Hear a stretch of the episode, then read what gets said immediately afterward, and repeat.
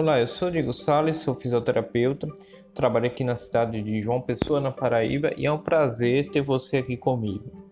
Bom, este material está sendo divulgado não só no podcast, mas também no meu Instagram, como também no meu canal do YouTube.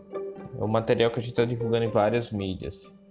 A gente vai estar falando nesse material uma série falando especificamente sobre quiropraxia.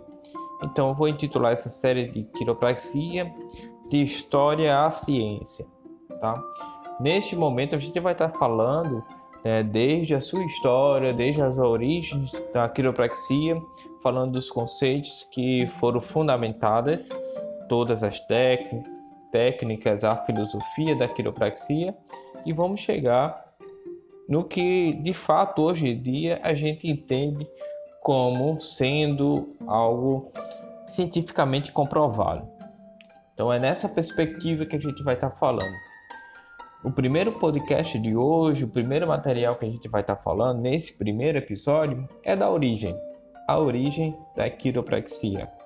Bom, muita gente acha que a quiropraxia é algo recente, que é algo de pouco tempo para cá, porque provavelmente é de pouco tempo para cá, de alguns anos, no máximo 15, 20 anos, que vocês talvez tenham escutado mais, seja em vídeos, seja em programas de TV, seja naquele seriado Two and a Half Men, talvez vocês se familiarizem, ou porque alguém em algum momento falou sobre quiropraxia para você, tá?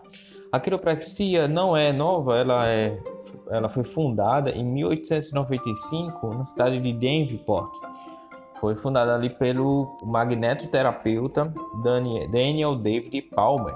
Tanto que hoje ainda tem a escola chamada Escola Palmer, ou Palmer School, ainda guardando desde os princípios da quiropraxia, a filosofia do que nós vamos falar hoje, tá bom? Nesse, nesse primeiro podcast e da continuidade no segundo no nosso segundo episódio. A quiropraxia surgiu dentro de um cenário bem bastante inusitado. O Daniel David Palmer, na verdade, não era nem médico, nem, nem uma pessoa que trabalhava de forma física, talvez como fisioterapeuta ou algo que poderia se remeter a isso, mas na verdade ele trabalhava com correntes magnéticas. Então ele trabalhava, ele era um magnetoterapeuta reconhecido na sua localidade e vinha fazendo tratamentos usando a, o, o, magnetismo. Bom, em um determinado dia, na verdade, sucessivos dias, que o seu funcionário, o, Harvey Lillard, isso vocês podem contar, encontrar em vários locais, né, livros de história da quiropraxia na internet, ele vinha se queixando de dor, dor sucessiva na região do pescoço e apesar do Daniel David Palmer ter feito vários procedimentos, simplesmente ele não conseguiu resolver aquele problema do Lillard, do seu funcionário. Então, meio preocupado, meio procurando ainda como aliviar, né, se sentindo a obrigação de aliviar os sintomas do, do Lillard, que falava que era alguma coisa relacionada na região do pescoço, voltado para o ouvido, uma sensação de ruído, um zumbido, um tamponamento, enfim, uma sensação não muito precisa. O Didi Palmer, David Daniel Palmer, acabou examinando aquela região do pescoço, percebeu uma região um pouco mais elevada, fez ali uma pressão e ali houve um estalo, um estalo súbito. Esse estalo que provavelmente você já sentiu, ouviu alguns vídeos, ou associa algumas situações que promoveu o estalo a articulação está voltando para o lugar, existe uma melhora de, de dor e às vezes vai procurar um profissional para fazer esse estalo. Então foi exatamente isso que aconteceu. Eu gostaria de abrir já um primeiro parêntese que a gente vai falar em determinado momento sobre os estalos das articulações e estalos da coluna, para que você entenda se realmente é isso que te causa a melhora, o efeito daquele, daquela situação. Bom, voltando para a história, o Lillard ele ficou subitamente melhor da sua sintomatologia e foi daí que o Didi Palmer, David e Daniel Palmer, começou a pensar o que, é que foi que aconteceu.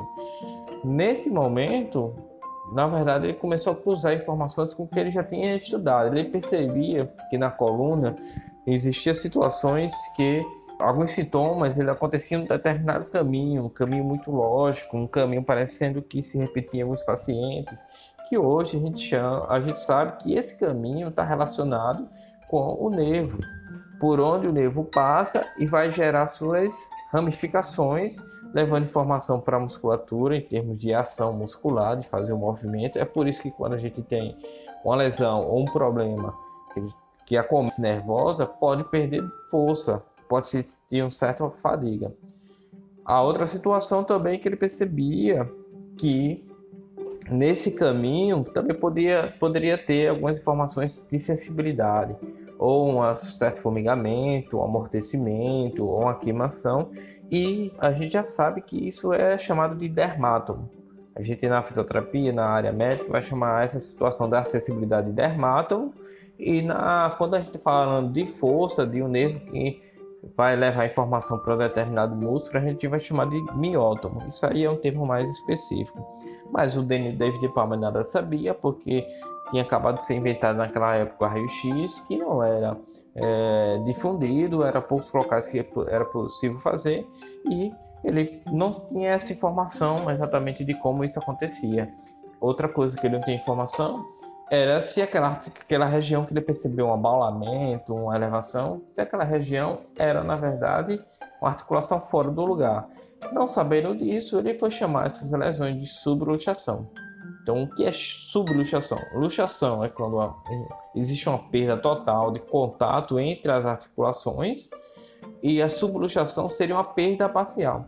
Quando a gente fala de subluxação na quiropraxia, é o que o o, o fisioterapeuta, o quiropraxista, quando usa a quiropraxia para tratar o paciente, não vai pensar que a articulação perdeu a mobilidade e não necessariamente que saiu do lugar. Mas, independente disso, ele vai chamar ainda de subluxação. Bom, era isso que eu queria passar hoje para vocês. No nosso próximo episódio, a gente vai se deter agora à filosofia. O que é que a quiropraxia pensa em termos de processo saúde e doença? Aguarde, compartilhe esse material com pessoas que você acha que pode ajudar. Vá lá, visite a gente no nosso site, no nosso Instagram, o site www.drdiegosales.com.br, Instagram, arroba dr.diegosales. Um prazer ter você aqui. Dúvidas podem entrar em contato comigo em qualquer um desses canais. Grande abraço.